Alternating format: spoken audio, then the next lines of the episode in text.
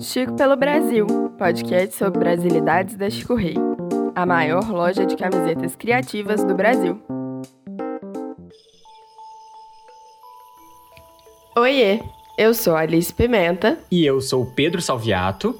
E o episódio de hoje é uma homenagem a um dos sete patrimônios naturais da humanidade pelo Unesco no Brasil, o Pantanal. Mais especificamente, a área de conservação do Pantanal. Ela está localizada entre o sudoeste do Mato Grosso e o noroeste do Mato Grosso do Sul e abriga centenas de espécies ameaçadas. Maior planície inundável do planeta, o Pantanal está na bacia hidrográfica do Alto Paraguai. A sua área é de 150 mil quilômetros quadrados divididos entre o Brasil, o Paraguai e a Bolívia, nossos vizinhos. Na parte brasileira, 65% está no estado do Mato Grosso do Sul e 35% no Mato Grosso. Inclusive, o Pantanal é uma das razões da divisão do Mato Grosso em 1977. Além da dificuldade de administrar um território tão grande, as diferenças naturais entre o norte e o sul são nítidas e justificaram a criação de um novo estado. O norte tem uma predominância da floresta amazônica. Já o sul possui grande parte do Pantanal. O Pantanal é como um coliseu. É uma imensa planície rodeada por um planalto, composto por muitas serras e formações montanhosas. Dentro dessa planície quase não há inclinação. Por isso, as chuvas que descem a bacia do rio Paraguai transbordam para o campo e criam aquela cena clássica do bioma inundado que é a característica do Pantanal. A região é de clima tropical, com duas estações bem definidas, o verão chuvoso e o inverno seco. É uma área de transição entre a Amazônia e o Cerrado. Ecossistemas assim costumam ter uma riqueza de espécies maior, já que recebem indivíduos de mais de um ambiente. Isso faz com que, mesmo em uma região onde a economia é baseada na pecuária, com os estados entre os maiores rebanhos bovinos do país, e na soja, o ecoturismo seja um dos grandes impulsionadores da economia. O Pantanal é um santuário ecológico com as mais variadas espécies da fauna e da flora e uma grande biodiversidade. Toda essa área é povoada por 174 espécies de mamíferos, 580 aves, 131 répteis, 57 anfíbios e 271 peixes. Só de plantas, segundo a Embrapa Pantanal, a empresa brasileira de pesquisa agropecuária, são mais de 2 mil.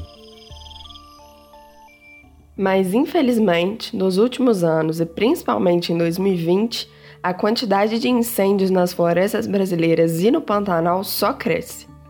Do ano passado para esse, o número de queimadas no bioma deu um salto de 210%. No acumulado desse ano, 26% de todo o bioma já foi consumido pelas chamas, com quase 33 mil quilômetros quadrados devastados. Além de danos à vegetação, houve prejuízos sem precedentes à fauna. Os efeitos diretos do fogo para os animais que habitam a região são as queimaduras, intoxicações e mortes, uma perda histórica para a biodiversidade brasileira. Temperaturas elevadas, matéria orgânica seca, ventos fortes e a seca histórica que o Pantanal atravessa. Tudo isso levou à ampliação dos incêndios, mas a origem é humana. Não necessariamente uma origem criminosa de devastar um bioma inteiro propositalmente. Muitas vezes é acidental, na prática do manejo de pastagem, por exemplo. Essa atividade consiste em atear fogo visando a renovação ou recuperação de um pasto. Isso requer autorização, conhecimento e muito cuidado. É preciso que haja condições que permitam esse tipo de ação, como umidade e ventos propícios. Para entender sobre o impacto dessa tragédia ambiental, fomos parar lá em Aquidauana. É uma cidade vizinha de Campo Grande, capital do Mato Grosso do Sul, e foi lá que a gente conheceu a bióloga Camila Auck. Perguntamos para ela qual o impacto das queimadas para a biodiversidade do Pantanal. Muitas espécies que ocorrem aqui no Pantanal têm mecanismos de adaptação morfológica, comportamental, fisiológica contra o fogo, né? Então, por exemplo, tem algumas espécies de plantas que têm a casca bem espessa, protegendo os tecidos internos, né? E algumas espécies de animais conseguem se esconder em tocas, buracos ou cupinzeiros, né? Ou dentro do oco de árvore, eles podem também se deslocar, né, fugindo do, da frente de fogo e se abrigar em áreas não queimadas. É importante que hajam áreas não queimadas no entorno né? Mas essas, elas são adaptações ao fogo natural e muitas vezes não são adaptações ao fogo provocado pelo homem que tem uma característica completamente diferente, né? Então, os efeitos, os impactos dessa queimada vão depender das características do fogo, né? E isso é um ponto.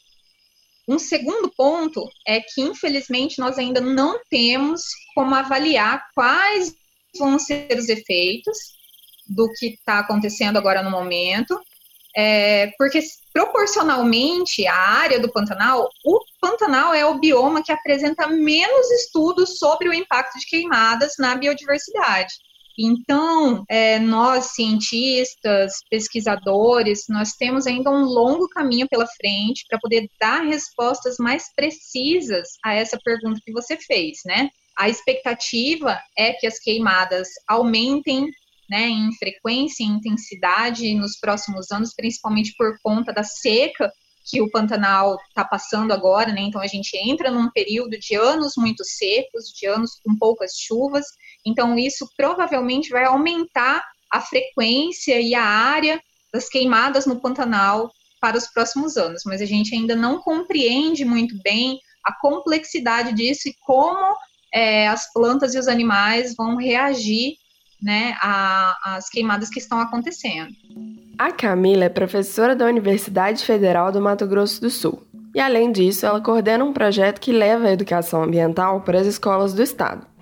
O objetivo é sensibilizar e conscientizar as pessoas em relação à importância de conhecer, preservar e valorizar a fauna regional. Porque, como a Camila mesmo disse, com o desafio das queimadas, a educação ambiental é uma importante forma de promover um desenvolvimento sustentável na região é a ferramenta através da qual né, as pessoas elas são capazes de adquirir consciência sobre o meio em que elas vivem. Então, é através da educação ambiental que a população vai incorporar conhecimentos, habilidades, valores, experiências né, relacionadas ao meio ambiente. E isso é que vai permitir que essas pessoas ajam de forma a enxergar e a resolver esses problemas ambientais. Né? Então, tem uma frase que eu acho que cabe perfeitamente aqui: é que a gente só se preocupa, né? a gente só cuida daquilo que a gente conhece.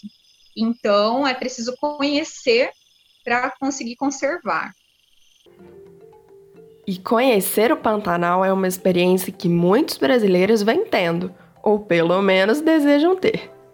O ecoturismo é uma grande opção, tanto para aqueles em busca de lazer como para pesquisadores que querem conhecer toda essa biodiversidade. Muitas pessoas vão para observar as espécies, realizar a pesca esportiva ou até mesmo para observar uma paisagem única, que se tornou o ganha-pão de muita gente. E essa atividade, ela gera renda para os moradores, ela gera renda para os proprietários rurais, é, para a hotelaria, incluindo aqueles barcos hotéis que são bem comuns aqui no Pantanal, né? Esse turismo ecológico, ele tem aumentado nos últimos anos e esse turismo ecológico, ele também tem um papel importante na conscientização, na sensibilização, né? É, das pessoas sobre a importância de conservar a flora, de conservar a fauna. O turismo ecológico ele move a economia do Pantanal, ele é muito importante para a economia do Pantanal, mas ele também precisa adquirir um, um caráter mais sustentável. Né? Então essas atividades elas também precisam ser pensadas, elas precisam ser estudadas, elas precisam ser planejadas para não comprometer o futuro do Pantanal e também da economia relacionada a essa biodiversidade. Não é uma característica do Pantanal ter espécies que você só encontra lá, mas sim ter em abundância animais com risco de extinção, como a onça pintada, a ariranha, as antas, os lobos-guará, os tamanduás bandeira, o tatu canastra além de uma variedade vegetal enorme. A biodiversidade é importantíssima para a regulação do clima, o controle da erosão, o sequestro de carbono e a reestruturação do ecossistema, mas também tem um papel cultural e científico essencial. Essa biodiversidade ela provê bens, né, alimento, matéria-prima para gerar energia, fármacos, recursos genéticos. Então, assim, só para é, dar um exemplo, né? No Pantanal existem cerca de duas mil espécies de plantas já catalogadas. É óbvio que essa riqueza ela é bem maior do que isso.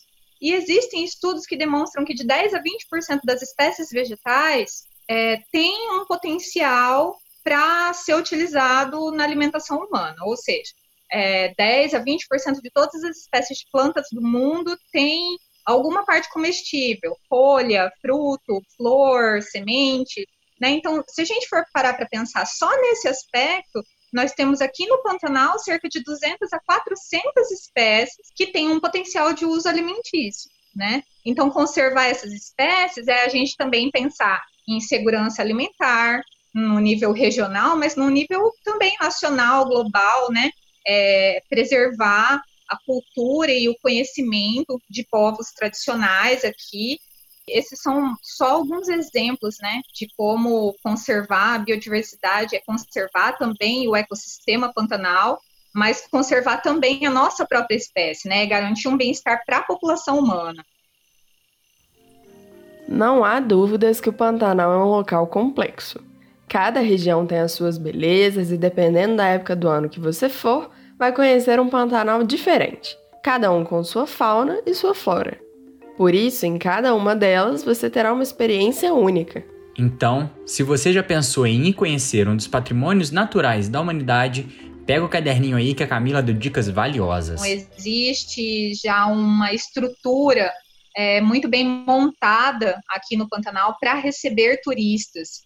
Então, com planejamento, como a gente faz para qualquer, praticamente qualquer outra viagem é, de turismo ecológico, né, eu acho que o planejamento é essencial. Mas, assim, eu acho que essa visão de que vir para o Pantanal é muito difícil, ou que ficar bem acomodado e visitar, fazer visitações e ter roteiros é algo muito difícil, não é. Existe uma estrutura toda que funciona em torno disso, que é justamente para receber né, as pessoas que desejam conhecer o Pantanal, desde guias particulares até excursões maiores, né, desde um hotel onde você consegue ficar é, hospedado para ver a onça pintada, até um barco hotel onde você sobe o Rio Paraguai e vai conhecendo várias é, vegetações paisagens, animais e tudo mais.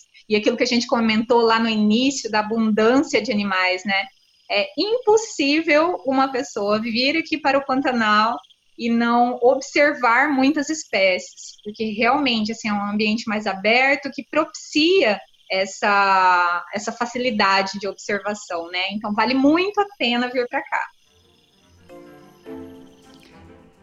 Essa é uma homenagem da Chico Rei ao Pantanal, muito obrigado, Camila, por apresentar essa parte tão importante do Mato Grosso e do Mato Grosso do Sul. E olha, uma coisa a mais que ela falou pra gente é que se você por um acaso se referir ao estado do sul mato-grossense sem falar que é do sul, o povo fica bravo demais. Então vê se não dá essa bola fora, hein? Nossa próxima parada é lá no Nordeste brasileiro. Eita saudade lá de Pernambuco! Vamos viajar mais de 2 mil quilômetros para te contar as riquezas culturais do estado. Nos vemos no litoral. Até lá!